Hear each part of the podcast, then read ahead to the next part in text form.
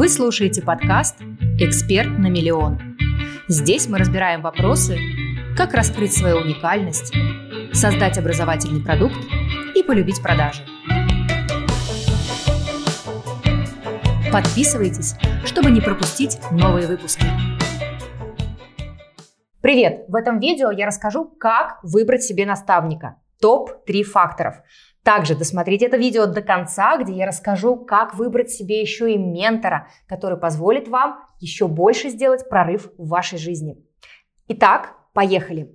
Топ-3, чтобы вы выбрали себе человека, который будет вам помогать достигать наилучшим образом результаты в вашей жизни.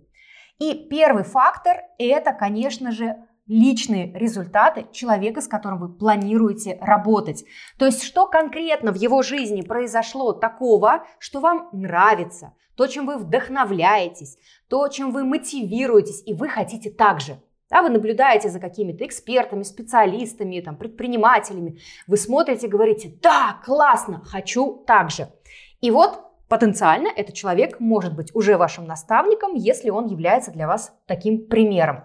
Второй фактор – это его энергия или харизма, или некая такая внешняя ну или внутренняя, да, симпатия, которая у вас возникает к этому человеку. Конечно, недостаточно результатов. Важно, чтобы мы воспринимали этого человека как личность. Он нам нравился, как он говорит, как он выглядит, какую энергию он транслирует, какие ценности есть в его жизни. Для кого-то скорость речи имеет большое значение. Я, кстати, из этих людей. Я сама быстро говорю, и я выбираю тех людей, которые тоже достаточно быстро э, соображают и говорят. Для кого-то надо более медленный, чтобы был темп более спокойный. Опять же, голос более низкий или более высокий. Это тоже влияет на восприятие той информации, которую дает вам наставник и, собственно, помогает вам достигать ваших результатов.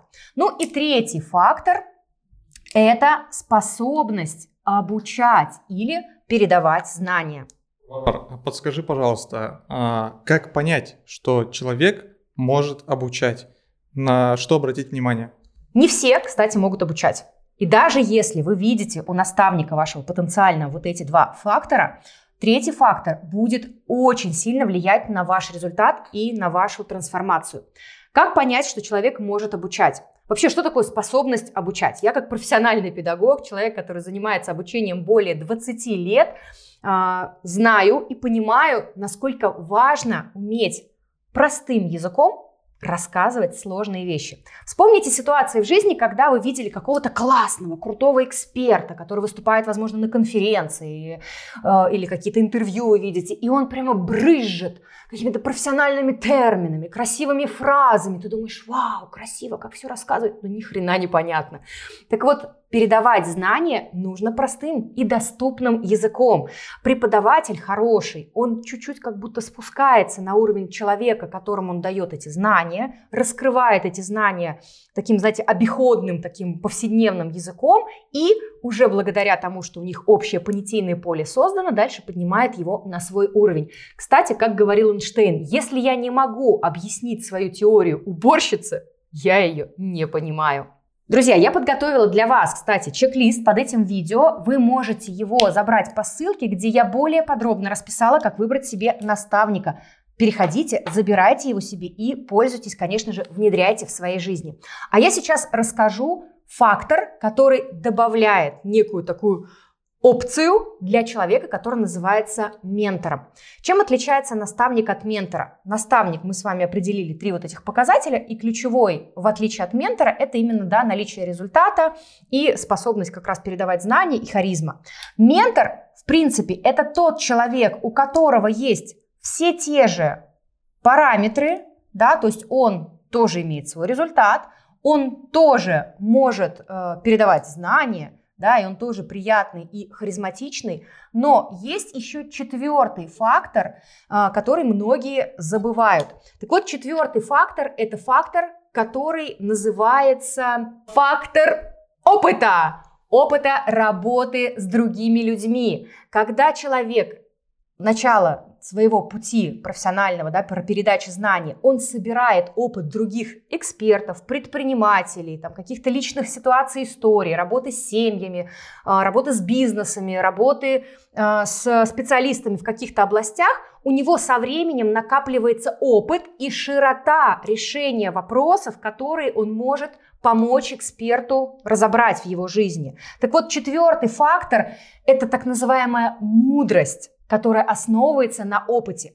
когда он уже добавляет какие-то элементы философии, а, каких-то дополнительных таких, знаете, знаний более глобальных о мироустройстве, и это усиливает кратно человека, да, потому что он понимает, что для каждого человека есть свой подход. То есть он не работает по шаблону, делай раз, делай два, делай три, получишь результат. В основном так делает наставник. Ментор, он уже более индивидуально работает, он знает, что этому человеку подойдет такая модель, этому человеку подойдет иная модель, а этого человека нужно просто э, замотивировать, и он сам побежит и сделает классный результат. Поэтому ментор чуть более на высоком уровне находится относительно наставника, и он уже более объемно и масштабно работает с теми людьми, которых он сопровождает. Вот такая система. Друзья, напишите под этим видео, что вам больше всего понравилось, откликнулось, возможно, вызвало какие-то сомнения и вопросы. И подписывайтесь, конечно же, на мой канал, ставьте лайк этому видео, и я буду ждать вас в новых роликах.